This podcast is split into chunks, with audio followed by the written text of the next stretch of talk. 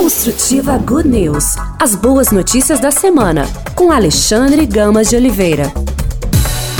O Construtiva Good News começa levando para você, como sempre, nesse horário, aqui neste espaço, assuntos bons. Somente coisas boas fazem parte aqui dos cerca de 30 minutos.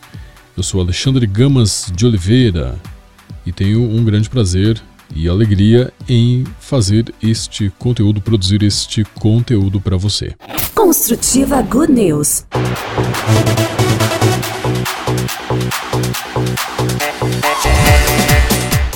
No primeiro assunto aqui do nosso programa, vamos levar uma dica aí para você da House. A House levando a dica de como você escolhe o tipo certo de varal para a sua área de serviço. Você costuma pesquisar e comparar modelos de varal para compor a sua área de serviço? Apesar de parecer um item simples e sem grande impacto na decoração residencial, o varal tem seu valor, principalmente quando pensamos na funcionalidade e na otimização de espaço que o acessório proporciona. Por isso, na hora de decorar a área de serviço do apartamento ou deixar o quintal bonito e prático, saber como escolher o varal é muito importante para ter em uma mesma peça estilo e praticidade. Existem diversos tipos de varal disponíveis no mercado. Atualmente, empresas do setor de decoração e utilidades para casa estão investindo em modelos com design interessante e estruturas retráteis, que não ocupam muito espaço. Alguns modelos de varal que podem ser úteis para sua área de serviço são os seguintes: Existe o varal de fio retrátil, o varal para apartamento, o varal de parede, varal retrátil e o varal de chão. De fato, a ideia é deixar o ambiente bonito e organizado, preparado para pendurar as roupas e promover uma secagem eficiente. No entanto, hoje também existe uma preocupação muito maior em manter o ambiente residencial agradável e harmonioso, seja em uma lavanderia compacta de apartamento ou em um quintal espaçoso. Então, entre tantas possibilidades, qual tipo de varal escolher? É o que a matéria aqui da House explica agora. A personal organizer Ana Barlett se uniu à Orden marca especialista em itens para organização residencial, e concedeu uma entrevista exclusiva para dar dicas sobre como escolher corretamente o varal para casa e apartamento. De acordo com a especialista, alguns pontos precisam ser avaliados antes de se comprar um varal, e o principal deles é o espaço útil da lavanderia. Para escolher o varal ideal, devemos pensar em várias coisas que vêm antes do valor a ser desembolsado, como, por exemplo, qual será a função do acessório? Quem vai utilizar o varal e o espaço disponível para o item? Explica Ana. Segundo ela, entre os fatores a serem levados em consideração antes de escolher o varal ideal para o ambiente estão os seguintes: serão penduradas roupas pesadas ou leves? Crianças ou idosos vão utilizar o varal? Qual é o espaço disponível para o varal? E quantos varais você deseja e quantos cabem no seu ambiente? Existe uma diversidade de varais para atender essas funções.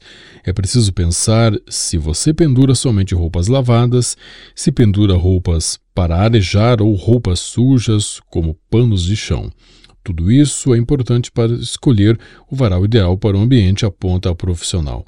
Além disso, para saber como escolher o varal correto, é importante definir previamente se ele será instalado em uma área de passagem e em qual estrutura a peça será acoplada, como em parede de alvenaria ou uma estrutura mais frágil. Eu sempre procuro indicar varais que nós podemos movimentar, conforme a necessidade ou que a gente possa esconder quando precisamos de mais espaço, salienta a Personal Organizer. Existem no mercado modelos de varal com fio retrátil que podem simplesmente ser colocados em uma lateral e presos em um gancho.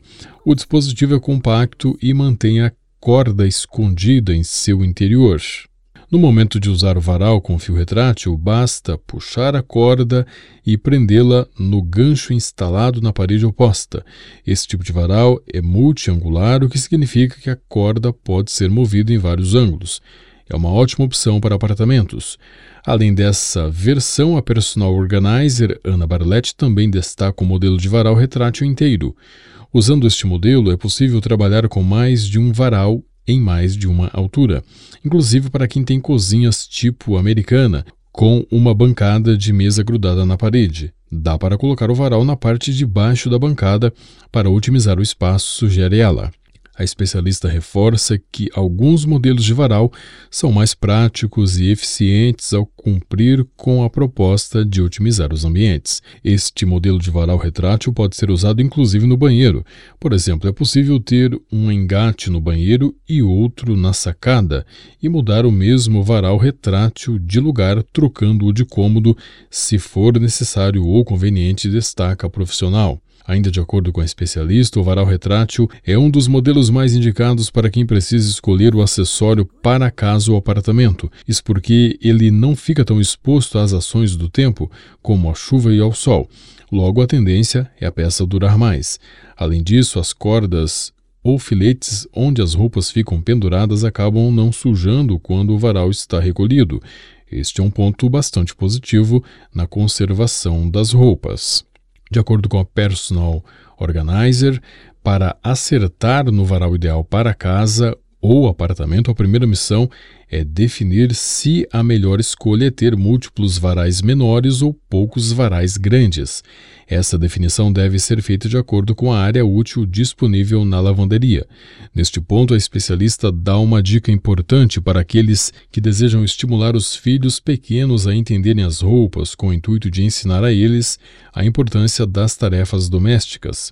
Nestes casos, é fundamental instalar os varais em alturas alcançáveis para as crianças. Varais muito altos podem impossibilitar a participação de todos na arrumação da casa, conclui a especialista. Pensando nesse cenário, os varais de chão podem ser boas opções. Os fabricantes de varais têm modelos para atender os mais diferentes perfis de pessoas e famílias, desde versões mais simples e acessíveis até as versões mais caras e elaboradas. Para escolher o varal ideal para o seu ambiente, vale fazer uma conta de quantas peças de roupas ficam sujas e qual a frequência são lavadas. Com qual frequência elas são lavadas, né? Assim você terá ideia de quantas peças leves e pesadas serão penduradas no varal semanalmente ou até mesmo quinzenalmente, a depender da rotina da residência. Em muitos casos, um varal de teto é suficiente para uma casa com duas pessoas. Porém, para uma família com criança, que normalmente suja muito mais roupas, é interessante instalar um varal suspenso que pode ser usado até mesmo nas sacadas, já que ele é recolhido e fica guardado depois que as roupas secam. Hoje, o varal retrátil, retrátil praticamente assumiu o lugar do varal de teto estático por uma questão de decoração e praticidade. Em casas e apartamentos com uma aparência clean, é mais interessante ter varais que possam ser recolhidos e que não fiquem expostos o tempo todo. Para fechar as dicas sobre a escolha correta do varal, não se esqueça de verificar quantos quilos a estrutura pode suportar e o comprimento necessário para a corda do varal. Essas são considerações técnicas importantes e que variam de acordo com o tamanho da sua área de serviço e seu hábito de lavagem das roupas. Analise também sua rotina de cuidados com as peças, como a frequência de lavagem de roupas pessoais, roupas de cama e outros itens. Para peças pequenas e delicadas, uma opção é o mini varal de prendedores que é portátil e possui um, grande, um gancho giratório que permite que seja usado em vários ambientes. Você conferiu esta informação da House, dicas para escolher o tipo certo de varal para a sua área de serviço, seja na sua casa ou no seu apartamento. Construtiva Good News.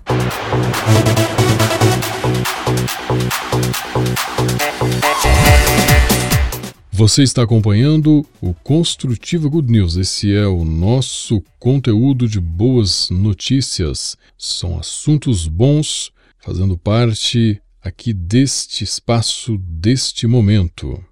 Agora vamos falar de generosidade. Informação, um conteúdo de Serit Gardner, e ela vai falar quando a generosidade se transforma em arrogância. O Natal já passou e você ainda sente se sente frustrado ou frustrada porque um presente que você deu não foi recebido com entusiasmo? Às vezes, mesmo com a melhor das intenções, oferecemos presentes que podem deixar o destinatário desconfortável. Talvez eles sejam vistos como muito extravagantes ou não tão atenciosos que fazem a outra pessoa se sentir sem graça, ou talvez o destinatário sinta que não merece tal presente. Isso me ocorreu outro dia quando saí para almoçar com meu filho mais novo. No caminho para o café, encontrei um amigo e trocamos rápida conversa. Depois do almoço, fui pagar a conta e o garçom explicou que o meu amigo já tinha acertado. Foi um ato extremamente generoso, mas eu me senti estranha, quase como se estivesse sido encurralada. De fato, quando fazemos coisas generosas, esses atos podem ser mais sobre nós e menos sobre o destinatário. Por exemplo, uma amiga recentemente me contou sobre um presente que o marido dela lhe deu. Tratava-se de uma chaleira moderna que podia ferver água em diferentes temperaturas para diferentes tipos de chá. Só que tem um detalhe: minha amiga não bebe chá. Seu marido, porém, adora. Portanto, este foi um presente daqueles, né, que agradam só quem está oferecendo. Há também aqueles presentes ou atos de generosidade que são tão extravagantes que a pessoa que o recebe se sente inadequada, pois não pode retribuir por vários motivos: dinheiro, criatividade ou até tempo. Isso não te impede de dar presentes maravilhosamente extravagantes, mas certifique-se de que o mimo não vai deixar quem o recebe se, se sentindo mal. Ao longo do próximo ano, sem dúvida, você comprará presentes para outras pessoas ou oferecerá sua ajuda aos necessitados. Isso pode proporcionar grande alegria aos outros. No entanto, verifique seus motivos e lembre-se de que às vezes os presentes mais simples podem ser os mais apreciados. Com Serith Gardner, a gente acompanhou aqui esta reflexão né, sobre dar presentes. Muitas vezes a generosidade se transforma em arrogância. Então, é importante entender aí porque muitas vezes os presentes mais simples podem ser os mais apreciados. Construtiva Good News.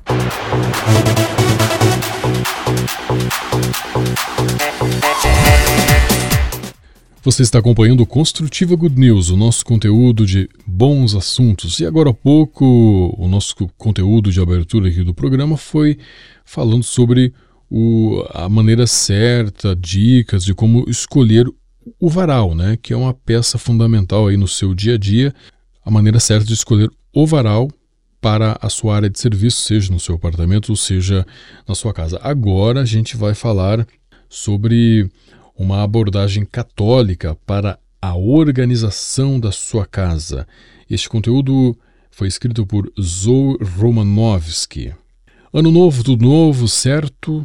Bem, talvez algumas coisas permanecerão bem do jeito que estão, mas há algo em que você pode esperar alguma melhoria neste ano. São os seus hábitos de organização pessoal. Sua casa poderia ficar menos bagunçada? Há muitas caixas espalhadas? Você gostaria de ver sua mesa arrumada?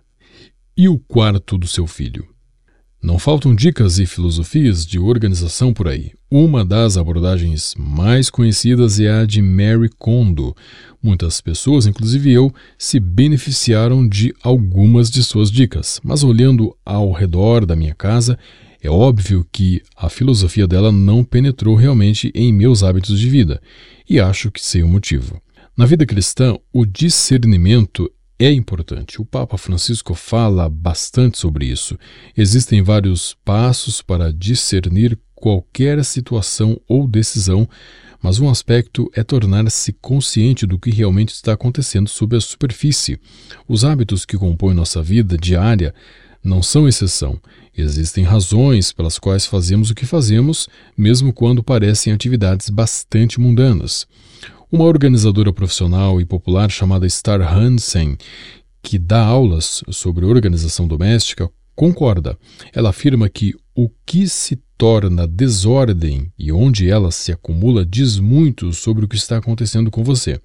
Veja o que ela ensina. Se você tem pilhas indesejadas de coisas se acumulando em sua casa, pergunte-se o que está dificultando isso.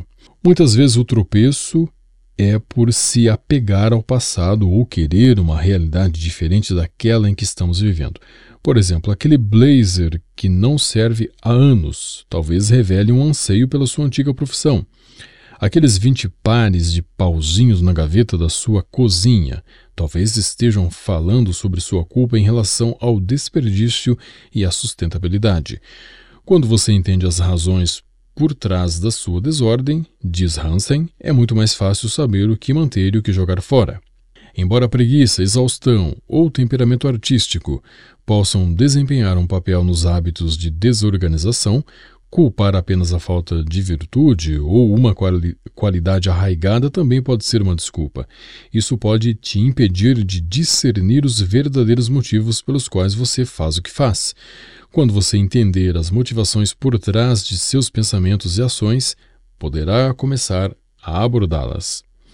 Hansen acredita que a organização doméstica é um processo contínuo. Você precisa dedicar um tempo para criar sistemas que funcionem para você, e como muitas coisas, o que funciona para você pode não funcionar para mim e vice-versa. É aí que entra o discernimento e a criatividade contínuos. Talvez o segredo para se organizar este ano seja começar a dar uma olhada mais profunda e honesta no que você parece fazer continuamente. Você está guardando essas calças porque sente falta do seu eu menor?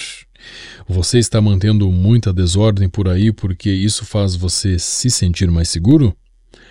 Ao discernir o que está por trás de sua organização e hábitos de desordem, você pode decidir se realmente deseja fazer algo a respeito. Uma mudança ajudará você a ter mais tranquilidade ou a fazer mais. Isso permitirá que sua casa funcione com mais tranquilidade. Vai deixar seu espaço um pouco mais bonito? Beleza importa. Hansen sugere começar pequeno, usando o que você tem e criando sistemas que você pode realmente manter. O processo importa tanto quanto o destino, e os sistemas que funcionam são aqueles que funcionam para você. Pode levar algumas tentativas e erros para descobrir quais são eles. Não há nada de errado nisso. É um trabalho em andamento. Portanto, não importa tentar seguir a filosofia ou abordagem de qualquer profissional para manter sua casa organizada. Em vez disso, deixe que este seja o ano em que você trará algum discernimento para esta área de sua vida, e a partir daí crie alguns novos sistemas e hábitos, mesmo que pequenos, que tragam mais paz e harmonia para você e para sua família. Construtiva Good News.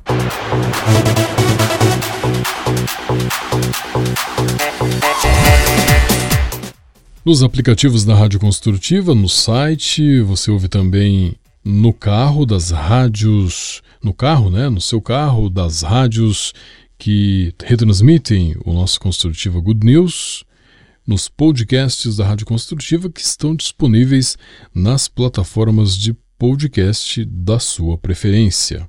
Agora vamos falar de trânsito, vamos falar sobre dirigir. Dirigir de chinelo, descalço, sem camisa. Pode? Confira o que é permitido pelo Código de Trânsito Brasileiro. Essa reportagem é de Wagner Aquino, do Jornal do Carro. Neste período do ano, a alta das temperaturas acaba deixando as pessoas mais à vontade em relação às roupas e calçados, inclusive na hora de dirigir. Mas nessa hora sempre surgem dúvidas. Afinal, pode dirigir de chinelo ou sandália e descalço? Sem camisa? Para sanar essas dúvidas, a reportagem revelou o Código de Trânsito Brasileiro. Confira as respostas para algumas das principais dúvidas dos motoristas. Quem usa qualquer tipo de chinelo de dedo enquanto dirige está infringindo as leis de trânsito, de acordo com o artigo 252 do Código de Trânsito Brasileiro. Isso porque o calçado não é firme nos pés e compromete a utilização dos pedais. Assim, trata-se de infração média, Como resultado, a penalização são quatro pontos na carteira de habilitação e multa no valor de R$ 130,16. De acordo com o Manual Brasileiro de Fiscalização de Trânsito, os responsáveis pela fiscalização são os órgãos ou entidades de trânsito estadual e rodoviário. A atuação, portanto, ocorre quando o condutor usa calçados que não possuem formato que envolva o, calca o calcanhar, como chinelos e sandálias sem alças traseiras. Segundo o Manual Brasileiro de Fiscalização de Trânsito, nem precisa haver abordagem no caso de motos e similares, ou seja, dá para comprovar a infração com o veículo em movimento. Portanto, é proibido o uso de chinelos, sandálias de dedo e rasteirinhas, por exemplo. Afinal, podem escapar dos pés e causar risco de acidentes. Dessa forma, modelos como papetes e crocs, por exemplo, bem como outros tipos de calçados com amarras no tornozelo estão liberados. Salto alto, sapatos de bico fino e plataforma estão vetados ao volante. Ou seja, mesmo que sejam presos ao tornozelo, esses calçados podem prejudicar o controle dos pedais. Para não errar, uma dica é deixar um tênis confortável no carro ou dirigir descalço. É isso mesmo, a prática é liberada, pode dirigir descalço. E sem camisa, será que pode? Por fim, para quem tem dúvida sobre dirigir sem camisa, não há qualquer empecilho. O Código de Trânsito Brasileiro não traz nenhum artigo a respeito. Portanto, o que não é proibido está permitido. Então tá aí algumas uh, respostas para dúvidas do dia a dia aí das pessoas ao dirigir né, no trânsito. Se pode dirigir de chinelo, descalço, sem camisa, enfim. Você conferiu aqui na reportagem do Wagner Aquino para o Jornal do Carro. Construtiva Good News.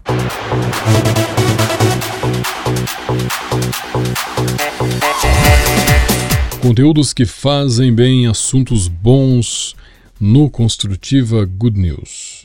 Agora, no artigo do Júlio César Agostini, ele fala sobre a resiliência a resiliência que faz um bom líder. Sete dicas para desenvolver a habilidade.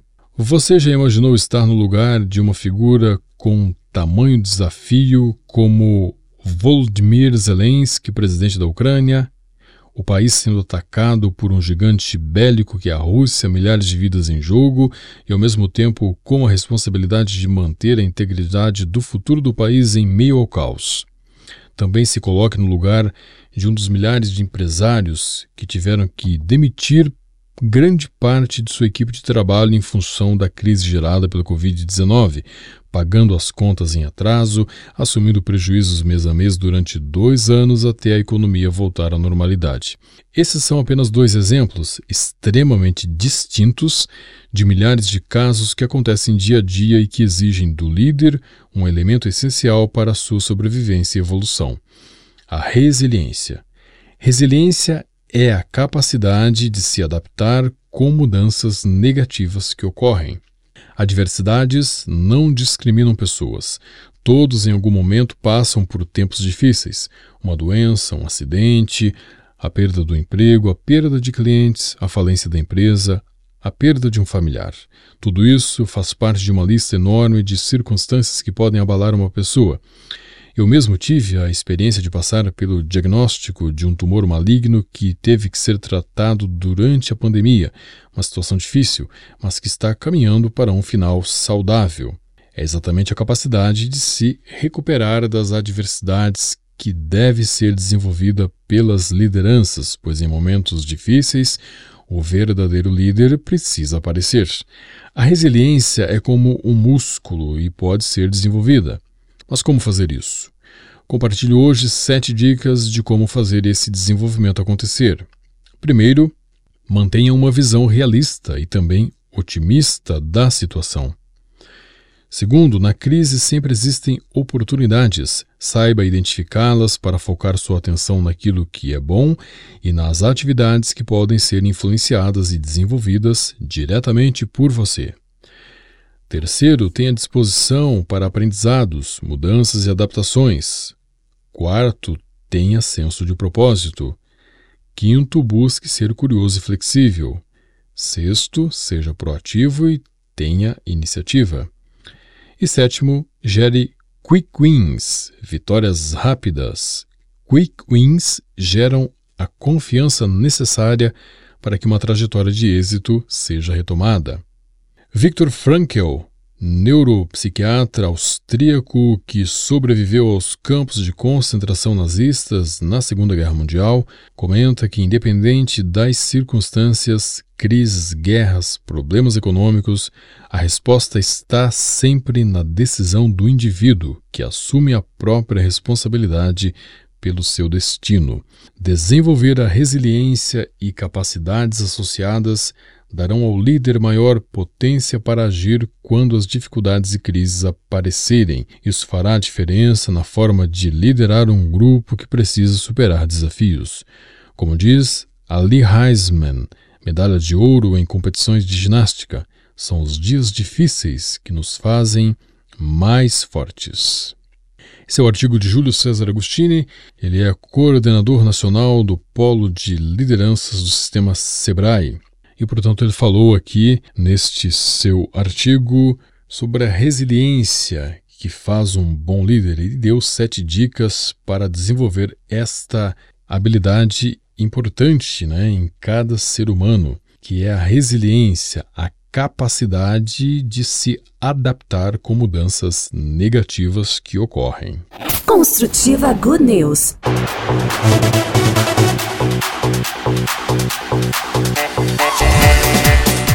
Vamos agora para o nosso último assunto aqui do Construtivo Good News. Vamos falar sobre espiritualidade e oração. Por que orar pela conversão dos nossos entes queridos? Quando São Pedro anunciou isto ao carcereiro que o mantinha preso, deixou bem claro: a salvação não era apenas para ele, mas toda a sua família também poderia ser convertida e, portanto, salva. Desde os primórdios, a Igreja sempre deixou bem claro o quanto devemos orar pela salvação dos nossos entes queridos. São inúmeros documentos, congressos, além de santos que consumiram suas vidas por esta causa. A oração pela conversão da família. Vamos, vale recordar as palavras do Papa Francisco. O amor na família é um caminho pessoal de santidade para cada um de nós. Foi por isso que o escolhi como tema para o Encontro Mundial das Famílias deste mês. Rezemos pelas famílias cristãs de todo o mundo, por cada uma e por todas as famílias, para que, com gestos concretos, vivam a gratuidade do amor e a santidade na vida cotidiana. Mas como entender a real necessidade de rezar pela conversão dos nossos familiares? Por que devemos tanto desejar a salvação de cada um deles? Vamos a uma pequena reflexão. Tente se lembrar de todos os seus entes queridos, aqueles que você gostaria que estivessem ao seu lado a todo tempo e lugar, que nunca saem do seu pensamento. É certo que estamos nesta vida apenas de passagem e você deseja e reza para que um dia esteja no paraíso, certo? Afinal, como nos lembra São João, eis a promessa que ele nos fez, a vida eterna. Pois bem, agora imagine que um dia você estará no céu e quando lá chegar, não encontrará nenhum daqueles que tanto ama e estão hoje ao seu lado. Lugar para todos há, como disse Jesus. Na casa de meu pai há muitas moradas. Não for assim, e eu vos teria dito. E aí, como se sentirá e viverá a eternidade sem a presença deles? A partir da sua reflexão, acho que não precisa entrar em detalhes sobre o quanto precisamos não apenas orar pela nossa salvação, mas também por todos aqueles que nos são tão preciosos. Saulo, nome hebraico pelo qual era conhecido pelos judeus, foi um grande exemplo da necessidade de conversão e oração pelos irmãos. Um dia ele literalmente caiu do cavalo ao encontrar-se com Jesus no caminho para Damasco durante a perseguição aos cristãos. A história segue e a mudança de vida foi tão grande que preferiu ser chamado de Paulo, em latim, língua oficial do Império Romano, ou Paulus, pelo qual era conhecido entre os pagãos, para quem dedicou sua vida e por quem buscou a conversão e salvação. Pois bem, São Paulo, ciente da necessidade de salvação e de todos os seus irmãos judeus, por mais de uma vez entrou em sinagogas para proclamar que Jesus é Deus. Imediatamente começou a proclamar pelas sinagogas que Jesus é o Filho de Deus. Ele entrou na sinagoga e entretinha-se com os judeus.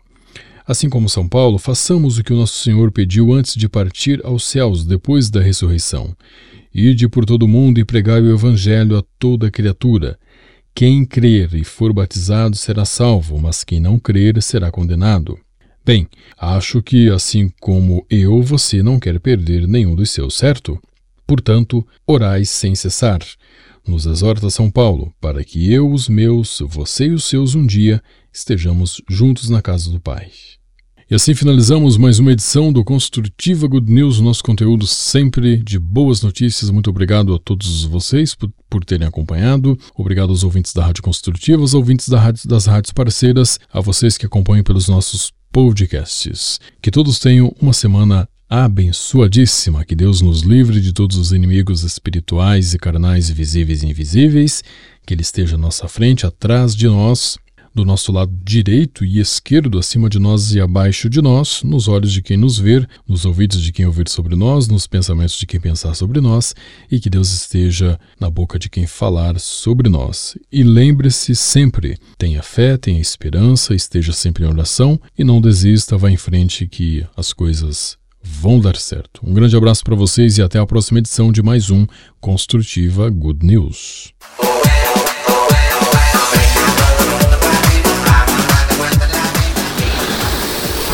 Construtiva Good News. As boas notícias da semana, com Alexandre Gamas de Oliveira.